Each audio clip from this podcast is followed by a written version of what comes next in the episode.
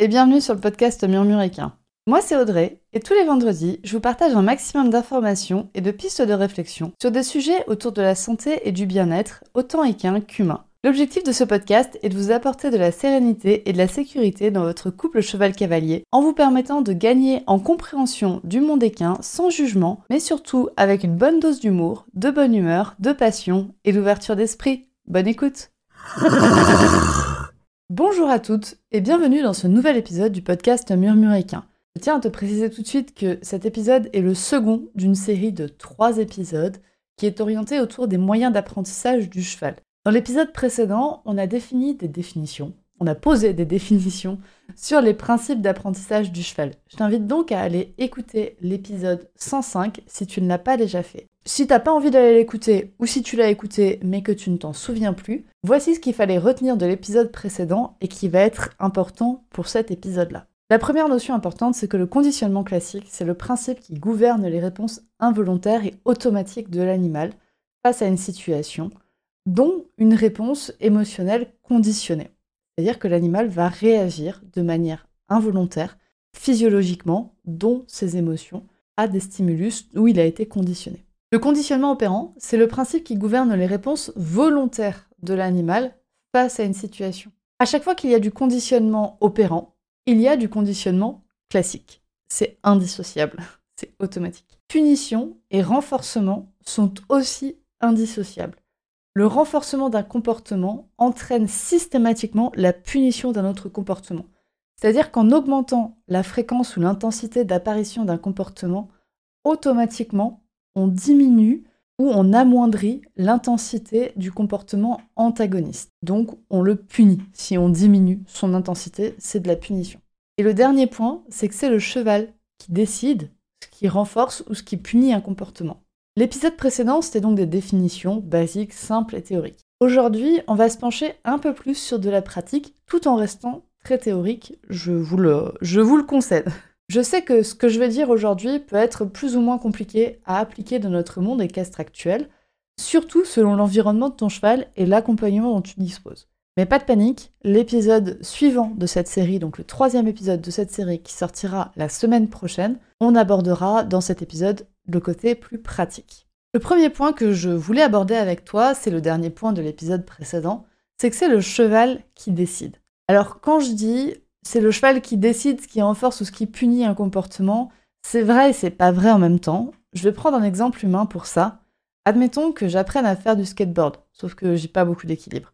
Je tombe et mon genou s'écorche sur le macadam. Vous sentez venir le souvenir un peu douloureux de gosse? Je ne marque pas de temps d'arrêt au moment où je tombe et où je me fais mal. Je marque pas de temps d'arrêt pour me dire hmm, est-ce que le macadam contre mon genou, ça a été agréable ou pas? Non. Les récepteurs de pression dans mon genou vont directement envoyer un message nerveux à mon cerveau qui va se dire au secours, on a un souci par ici, notre intégrité physique est compromise. Le message douleur, du coup, il est envoyé directement inconsciemment au cerveau. Et mon cerveau va directement mettre en place des stratégies qui vont lui permettre de survivre on est d'accord, je vais pas mourir avec un genou contre le macadam, mais quand même, c'est-à-dire qu'il va dire, il va inconsciemment enlever mon genou du macadam, appeler à l'aide encore une fois inconsciemment, qui va se traduire par crier, appeler ma maman et pleurer.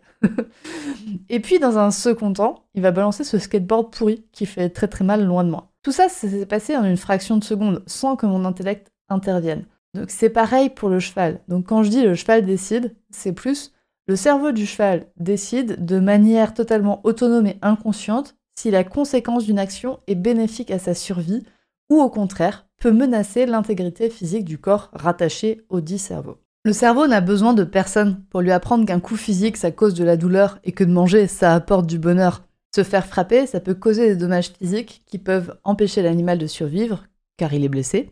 Manger au contraire, ça prolonge la vie de l'animal. Tout ce que le cerveau veut, c'est vivre le plus longtemps possible. Alors, je dis ça euh, comme si le cerveau était une, entité indépendante, c'est pas vraiment ça, mais tout le but de l'individu, c'est de survivre le plus longtemps possible. Donc, ce qui aide à sa survie, bah, c'est bénéfique, c'est bien, c'est bon, c'est cool. tout ce qui, au contraire, peut mettre en danger sa survie ou nuire à sa survie, bah, ça va être mauvais, mal, ça va être pas bien. Et donc, le corps va chercher à l'éviter. Donc là, j'ai pris des exemples poussés à l'extrême entre un coup qui risque de faire mourir un cheval un coup tellement violent qui pourrait le faire mourir, et un besoin vital pour sa vie, qui est de manger. Et bien sûr, il y a toute une gradation des renforçateurs et des punitions qui sont possibles. Parce que bien évidemment, vous l'aurez compris, en renforcement positif, on cherche à ajouter quelque chose que l'animal apprécie. En renforcement négatif, on cherche à soustraire quelque chose que l'animal n'apprécie pas. En punition positive, on cherche à ajouter quelque chose que l'animal n'aime pas. Et en punition négative, on cherche à soustraire quelque chose que l'animal apprécierait. Et donc dans cette échelle de gradation des renforçateurs et des punitions possibles, bah, c'est le cheval qui décide de cette échelle. C'est le cheval qui décide de où sont les renforçateurs, où sont les punitions, et à quel point un truc est renforçateur et à quel point un truc est punitif. Ce qui sera très très renforçateur pour un cheval X le sera peut-être moins pour le cheval Y, et sera peut-être une punition pour le cheval Z. C'est l'animal qui décide ce qu'il aime ou pas, et à quel point il aime ou il l'aime pas. Je vais prendre ici l'exemple de ma chienne Triga, parce que c'est plus simple. Je trouve qu'avec un chien, c'est plus simple. Triga, dans les renforçateurs, a ajouté qu'elle aime, bah il y a la nourriture. Spoiler, euh, la nourriture, euh, c'est un ajout qui renforce tous les animaux parce que c'est un besoin primaire. Mais on va prendre du coup ici le cas de ma chienne qui a mangé, c'est-à-dire qu'elle a l'estomac plein. elle a l'estomac plein, mais elle aime quand même la nourriture. Elle aime beaucoup la nourriture. Triga, elle aime ses croquettes, elle aime les knackis et elle aime les friandises au poisson.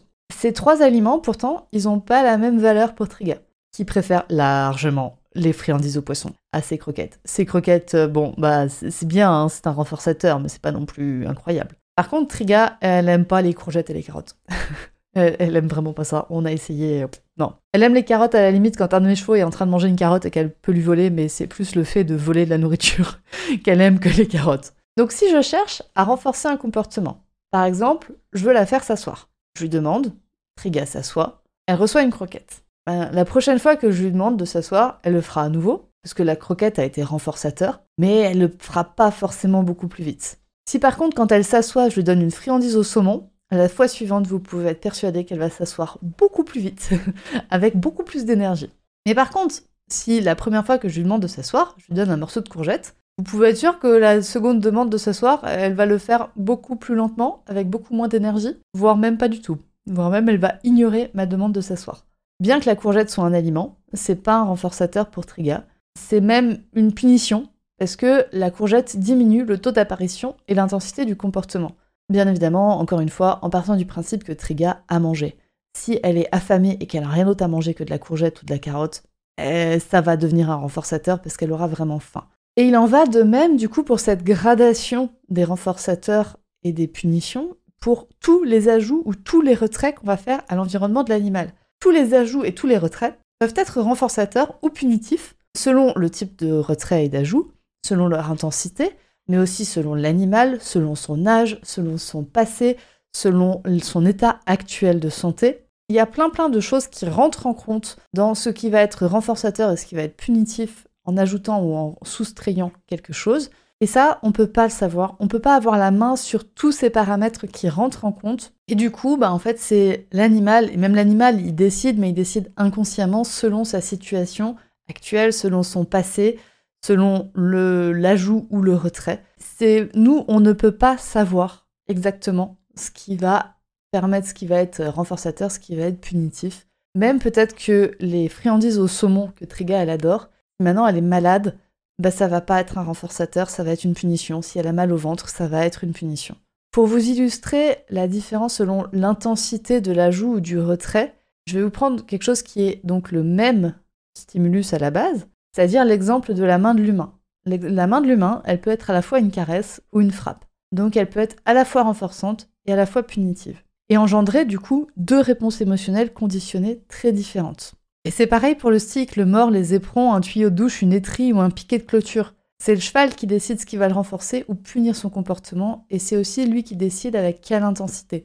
C'est-à-dire que je peux caresser mon cheval très très délicatement et qu'il me dise Ok, là elle me caresse, c'est bon, c'est renforçateur, c'est renforçateur. Et si maintenant cette même main je caresse mais trop fort ou je gratte avec mes ongles, vous savez, il y a des chevaux qui aiment pas du tout qu'on les gratte avec les ongles, et ben là du coup ma même main au cours d'une même action peut devenir punitive. Et donc, ce que je veux vraiment que vous reteniez, c'est que c'est pas nous les humains qui décidons ce qui renforce et ce qui punit. Et du coup, on ne décide pas non plus de la réponse émotionnelle conditionnée. C'est pareil, nous les humains, on n'a aucune prise dessus. On ne peut pas frapper un cheval et lui apprendre à être décontracté en même temps. C'est pas possible, c'est contre nature. Maintenant que vous avez compris ce point, on va passer au point suivant, c'est qu'un renforcement implique toujours une punition. Toute augmentation du taux d'apparition d'un comportement, donc un renforcement du comportement, implique forcément la diminution du taux d'apparition d'un autre comportement, donc une punition. Si on diminue le taux d'apparition, c'est une punition. Le comportement, par exemple, marcher et le comportement être à l'arrêt, bah, ils sont antagonistes. Si je favorise l'apparition du comportement marche avant chez mon cheval, forcément, il va moins être à l'arrêt. Et donc le comportement être à l'arrêt va moins apparaître. C'est pareil pour tout. Tous les comportements ont un comportement antagoniste. Il suffit juste de se creuser un peu la tête pour réussir à comprendre quel est le comportement antagoniste. Quand on renforce l'un, forcément on punit l'autre. Et du coup, il y a deux associations antagonistes renforcement et punition qui se détachent. Le renforcement négatif est associé à la punition positive. Et le renforcement positif est associé à la punition négative. Forcément, quand vous faites du renforcement négatif avec un cheval, vous éteignez le comportement antagoniste en punition positive. Et si vous apprenez un comportement en renforcement positif, vous éteignez le comportement antagoniste en punition négative. On va rester sur l'exemple du cheval qui marche en longe. Donc on part du postulat d'un cheval qui ne sait pas marcher en longe ou qui ne sait pas marcher en longe dans certains contextes, mais qui accepte quand même sans souci qu'on lui mette un licol. On est juste en train d'introduire le code. Quand je mets du poids dans la longe vers l'avant, pour obtenir le comportement mon cheval marche vers l'avant. Le code doit être assez léger justement pour être neutre, pour ne pas avoir de réponse émotionnelle conditionnée pour le cheval. Donc il va être, en fait, le code ne va être ni un renforçateur, ni une punition. Et encore une fois, c'est le cheval qui décide quand est-ce que ce code est neutre, et quand est-ce qu'il devient renforçateur, et quand est-ce qu'il devient punition. Et s'il devient renforçateur ou punition. Dans l'exemple 1, je veux apprendre à mon cheval à marcher en longe en renforcement négatif, de ce qu'on apprend classiquement en équitation. Je vais donc mettre un peu de poids dans ma longe vers l'avant. Juste assez de poids pour que le cheval sente, mais pas trop non plus. Ça, c'est mon code. Forcément, le cheval, il connaît pas le code, il se passe rien. Donc j'augmente la pression sur la longe jusqu'à ce que le cheval avance. Immédiatement quand il avance, et je dis bien sur le immédiatement, j'arrête la pression. C'est le retrait de cette pression sur la tête du cheval qui va entraîner une augmentation du comportement j'avance. C'est donc du renforcement négatif. Mais qu'est-ce qui s'est passé d'autre en même temps? Bah, L'ajout de la pression, ça va diminuer le taux d'apparition du comportement je reste à l'arrêt. C'est-à-dire qu'on a fait de la punition positive on a diminué un taux d'apparition en ajoutant quelque chose. Ça, c'était le premier exemple. Je vous prendre le deuxième exemple, toujours sur le même comportement, la marche, quand le cheval est sur un terrain en herbe, par exemple. Et je veux apprendre ce comportement en renforcement positif. Je veux coder ce comportement en renforcement positif. Je mets donc un peu de poids sur la longe vers l'avant. Il se passe rien. J'attends l'apparition du comportement, je marche. Peut-être parce que le cheval, il marchera au début vers autre chose, enfin, on ne sait pas exactement, enfin j'attends, je vais poser ça là. Dès que le cheval marche, je donne une friandise. J'ajoute quelque chose qui va avoir tendance à augmenter l'apparition du comportement je marche. C'est du renforcement positif.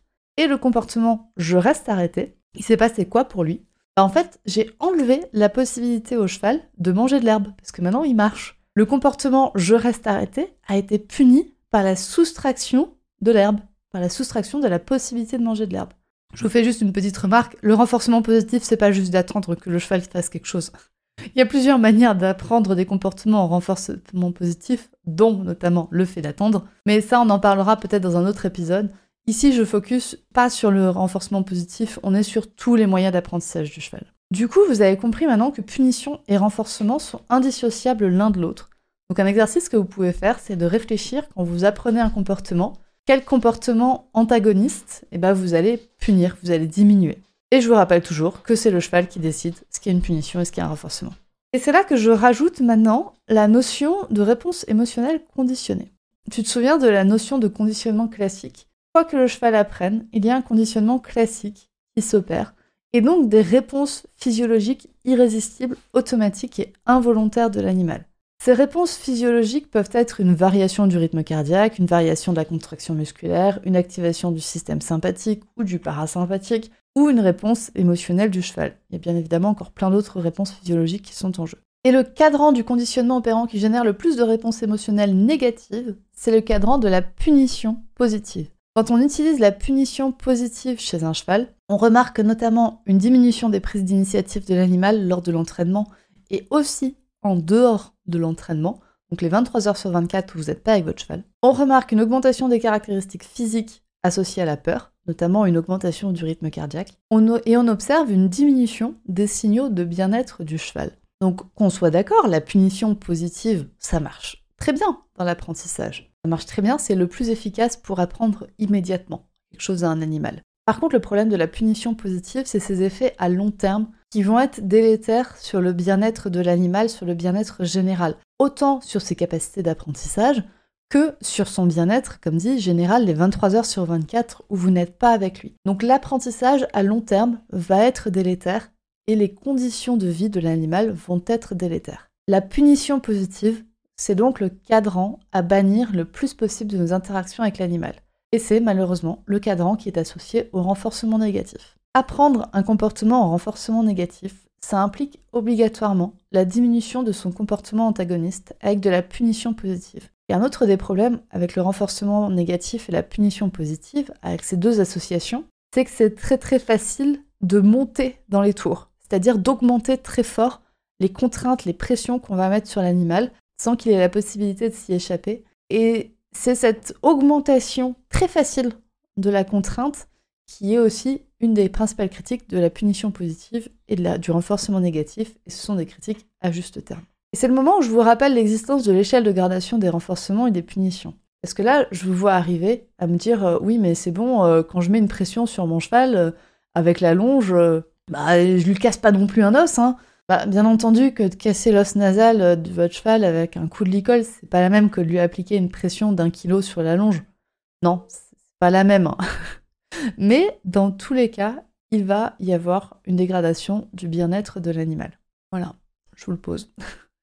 Et encore une fois, on est d'accord, la punition positive, ça reste aussi nécessaire dans certains cas, notamment dans les cas d'urgence. Dans le cas d'un cheval dangereux pour lui-même et pour son entourage, sans possibilité de manager l'environnement immédiat. Là, il n'y a pas à réfléchir, on, punit l'animal en ajoutant quelque chose que l'animal n'aime pas, un bon coup de stick. Mais ça, c'est pour moi vraiment dans les cas où on ne peut pas manager l'environnement, en fait. C'est les cas où on est dans une situation extrême. Le cheval est chez le vétérinaire, par exemple, il souffre, il a mal. C'est des conditions qui sont difficiles. Et en plus, il a peur d'un truc. Il faut qu'il rentre dans cette salle d'examen, par exemple. Il faut qu'il rentre dans cette salle d'examen. Mais sauf que là, il y a tellement de trucs qui se passent pour le cheval qui ne veut pas passer la porte. Oui, on lui balance un coup de stick sur le cul si c'est la seule manière qu'il rentre dans cette salle d'opération pour se faire opérer de sa colique. Mais dans plein plein d'autres cas, en fait, on, peut relativement manager l'environnement pour apprendre au cheval et pour qu'on n'ait pas à utiliser la punition positive. Et j'en entends d'autres arriver en me disant que les animaux utilisent la punition positive entre eux. Oui. Oui. oui, les animaux se punissent entre eux. Oui, les chevaux se tapent. Donc oui, quand ils s'ajoutent un coup de sabot à un autre cheval, et ben l'autre cheval, il reçoit de la punition positive. Mais cependant, cet usage de la punition positive avec les entre, entre animaux d'une même espèce ou entre animaux d'autres espèces. par exemple, un renforcement, une punition positive. Enfin, Alpha fait de la punition positive quand il charge Triga dans le pré. Hein. C'est un chien et, et, un animal et un cheval. Donc euh, ça existe, la punition positive.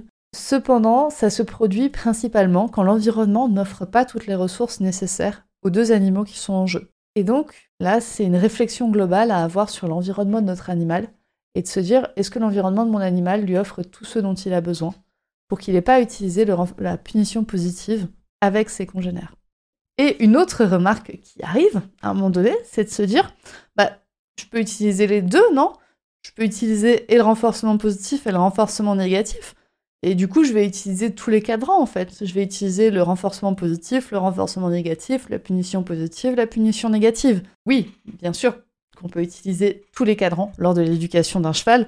Et de toute façon, on n'aura pas trop le choix, vu que le cheval apprend grâce aux quatre cadrans et que c'est inné. Donc, euh, on ne peut pas lui faire oublier deux cadrans et lui dire à partir de maintenant, plus jamais dans ta vie, tu n'auras de renforcement négatif et de punition positive. Sauf que du coup, quand on utilise les quatre cadrans, notamment pour un même apprentissage, bah, l'environnement du cheval, il devient très très imprévisible. C'est-à-dire que si j'apprends à mon cheval à marcher en longe, on va garder cet exemple de marcher en longe, et que bah, des fois je tire fort sur la longe, et puis juste après je lui donne un bonbon.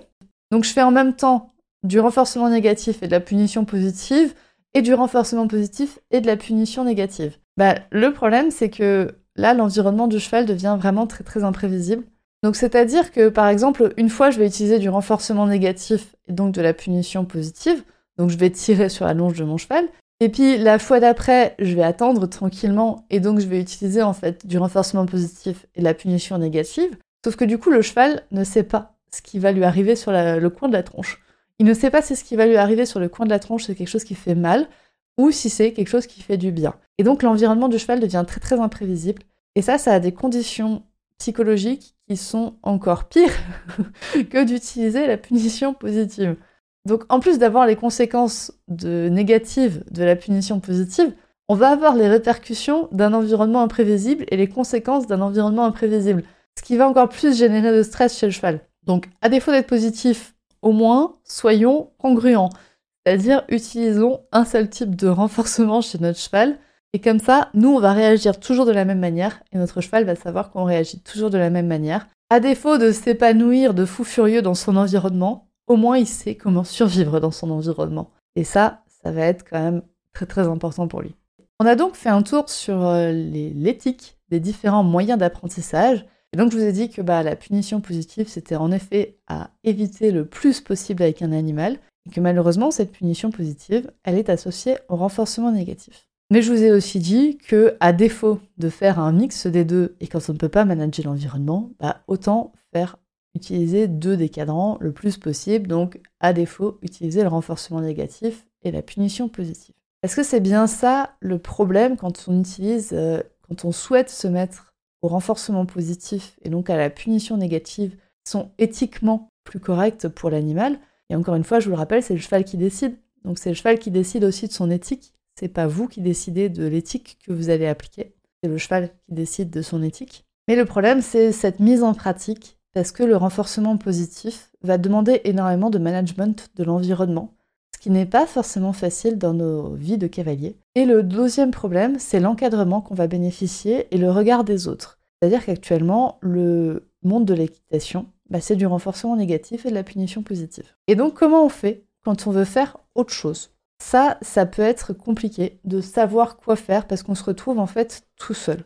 Et ces deux problématiques, donc le fait de se retrouver seul et le regard des autres, et le fait de devoir manager l'environnement, je vous propose qu'on en parle du coup dans le prochain épisode de cette série de trois épisodes. Comment mettre en pratique concrètement les moyens d'apprentissage dans l'éducation de notre cheval et comment avoir une équitation la plus éthique possible. Je vous remercie pour votre écoute et je vous donne donc rendez-vous la semaine prochaine. Bonne journée Et voilà, c'est la fin de cet épisode du podcast Murmuréquin. J'espère que cet épisode vous a plu. Si c'est le cas, n'hésitez pas à venir me le dire sur Instagram ou par mail. Vous pouvez aussi partager l'épisode à une personne qui veut en apprendre plus sur les chevaux. Et si vous avez envie de soutenir un média qui a comme ambition de propager le savoir au plus grand nombre et ainsi d'améliorer la vie de nos compagnons à crinière, vous pouvez le faire dès aujourd'hui en faisant un don sur le compte Tipeee du podcast Murmurica. Je vous laisse donc le lien de mon compte Tipeee dans la description de cet épisode et je vous remercie au plus profond de mon cœur si vous m'aidez dans le projet fou de ce podcast qui est de rendre le savoir équin toujours plus accessible pour tout le monde. On se retrouve vendredi prochain pour un nouvel épisode. À bientôt!